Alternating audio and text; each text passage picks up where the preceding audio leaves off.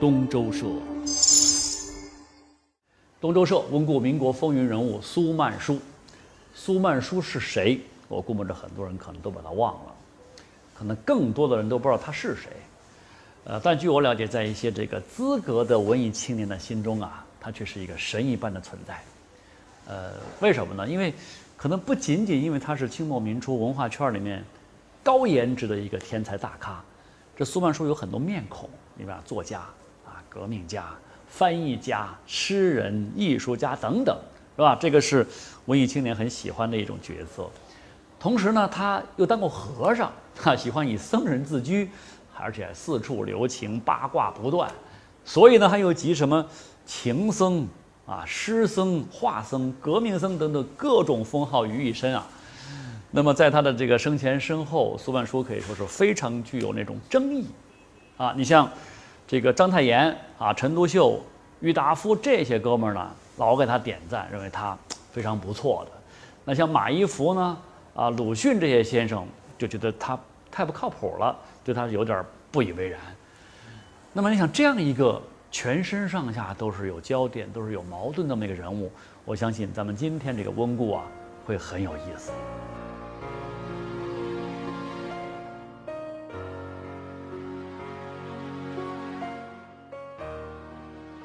你发现没有，曼殊这个名字听上去有点像个女生，那其实 苏曼殊。他原名叫苏简，那不是当过和尚吗？曼殊是他的法号，所以他是正宗的男儿身。说起来叫苏曼殊这个名字，总觉得有点怪怪的，那有点违反常识。因为这个苏是他的姓，而曼殊是他的法号。那么你叫他苏曼殊，就相当于什么呢？叫这个弘一法师叫李弘一，这个总觉得好像有点问题。但是苏曼殊这一生，从他的这个行事风格来看。这么叫他的名字还真是有点贴切，因为他就是这么一个非俗非僧啊，不伦不类的人。那么苏曼殊，他其实呢不是生在中国的，他是在1884年出生在日本。老爸呢是个生意人，是广东的茶商，而且这个生意做得挺大，跨国生意嘛。当然生意大，老婆也娶得多。那苏曼殊，呃，应该说是这个他老爸和一个日本的小妾生的，那就应该是个日中日混血儿了。呃，好像也有人说是私生子，是不是小妾很难讲啊？没关系，反正有点乱吧。那么五岁的时候哈，苏曼殊就跟老爸就回到中国来，开始到私塾里面去学习中国文化。虽然这孩子啊，聪明绝顶，长得又很可爱，但是他这个有钱的老爸对他一点都不喜欢，也不知道为什么哈，反正基本上就不怎么管他。我看差不多他十五岁的时候，他就跟表哥一起又回到日本去干嘛呢？去到早稻田大学去读了预科。那么接下来这几年当中呢，他在日本的时候就认识了很多有革命思想的青年人，慢慢的呢就靠近革命队伍，啊，甚至就加入到革命队伍当中去了。但你知道，在那个年代搞革命，你想推翻这个清王朝，那是要掉脑袋的，所以家里人就非常的反对他，不让他去。再加上呢，同时他又爱上了一个日本姑娘，啊，家里也反对，不让两人在一块儿。当然最后两个人确实也没有走到一起，而且。这个可怜的痴情的这日本姑娘啊，为此还跳海了啊，殉情了。那你说一个人的童年跟少年时代过成苏曼殊这样的一种状态呢，确实是太虐心了，是吧？难怪他后来性格那么的古怪。我想可能跟他这前面的经历有很大的关系，因为家人不赞成他革命，就断掉了他的这个经济来源，不给他钱了。所以大概在十九岁的时候，苏曼殊就出来自己一个人来闯荡社会，跑到上海去干嘛呢？在那个《民国日报》做翻译工作，跟这个陈独秀啊、张世钊这些人就成了同事，那也成了好朋友。所以为什么这些人要对他点赞呢？对他印象比较好呢？他当时还用这个文言呢翻译了雨果的《悲惨世界》，这是这部世界名著在中国的第一部中文译本。啊，当时的译名好像是叫“惨社会”啊三个字，可惜没过多久，这个《民国日报》呢就被呃当局给封了，因为他宣传革命思想嘛。后来这个苏曼殊呢就跑到广东去干嘛？削发为僧哈。估计这个接连的坎坷不顺啊，对他打击确实也太大了，他就去当和尚。但是没过多久呢，因为是确实穷的过不下去了，苏曼殊又从那寺庙里又跑出来了。从此之后，苏曼殊的生活呢，就可以用我们非常熟悉的一句话来形容，就是一直在路上。你看上海、杭州啊、香港、南洋，甚至跑到日本等等很多地方都待过，只是每个地方呢都不会待多久啊，短期的。那么在这个期间，他就跟章太炎啊、陈独秀、鲁迅、刘亚子这些人呢啊，就有过比较深的交往。同时呢，在翻译啊、诗歌、绘画、小说等等这些艺术方面呢，也很有成就，不断的有作品问世。他翻译的那个《拜伦诗选》呢。可以说是公认是很有水准的力作，那么他的画作也是很不简单的，很多人都趋之若鹜去追他的画。你比如讲苏曼殊，他有一个革命党朋友，就曾经向他求过画，因为苏曼殊个人呢行踪不定嘛，呃，好当时就没有及时兑现承诺。那后来他这位朋友呢，因为黄花岗起义失败，那是因为抑郁呕血而死。苏曼殊知道这个噩耗之后。这个心里觉得很过意不去哈，就专门画了一幅《荒城印马图》，就跑到这个故友的墓前呢，把这幅画给烧掉，呃，以此来表达他那种悼念之情吧。那当然，在今天看来，苏曼殊成就最高的其实还是他的诗。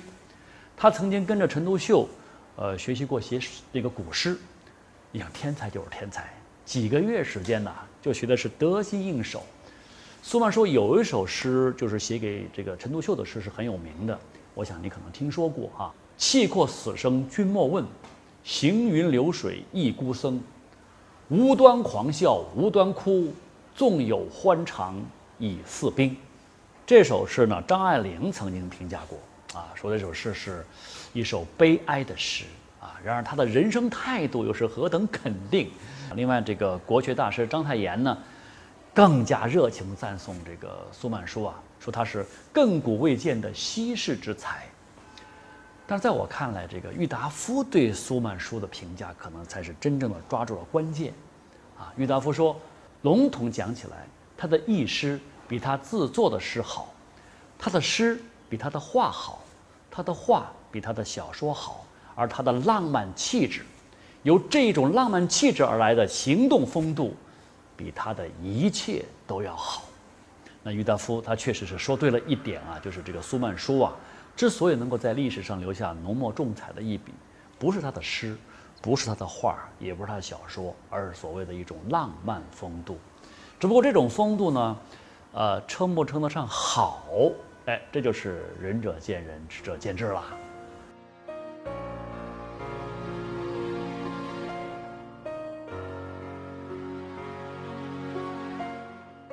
那如果你对苏曼殊这位大才子有什么看法，啊，有什么评价，就欢迎到我们的微信公众号里面来留言，啊，只要在这个微信公众号搜索里头输入“东周社”这三个字，或者是扫描下方二维码，就可以找到我们，可以听到，也可以看到我们以往以前的节目。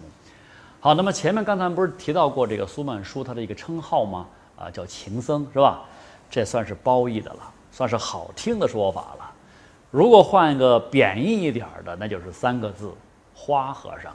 哈，这个佛家的清洁规律对于他来讲，简直是一张废纸。苏曼殊特别喜欢女孩子，啊，喜欢那种就是歌妓舞女，关键是他还从不掩饰，这就是非常坦荡的一个人。那么跟他交往过的歌妓呢，光是有名有姓有住址的，据说都有二十八个。而且这里面很多人都是不顾一切的想跟他在一起，想跟他结婚。你说他多有魅力啊！那么他留下一个账本啊，这里边记录了他某一个时期的开销。大家一看就发现这段时间的这个苏曼殊啊，他呃买书花的钱大概是多少呢？大概是五百多块钱。那么在青楼武馆上呢，画一算一千八百多，什么概念？大概三五一十五，三倍还多呢。那么据说啊，这个有一次为了在马路上去追一个青楼女子，苏曼殊是把门牙都磕掉两颗，所以很多人来笑话他，但是他完全不在乎。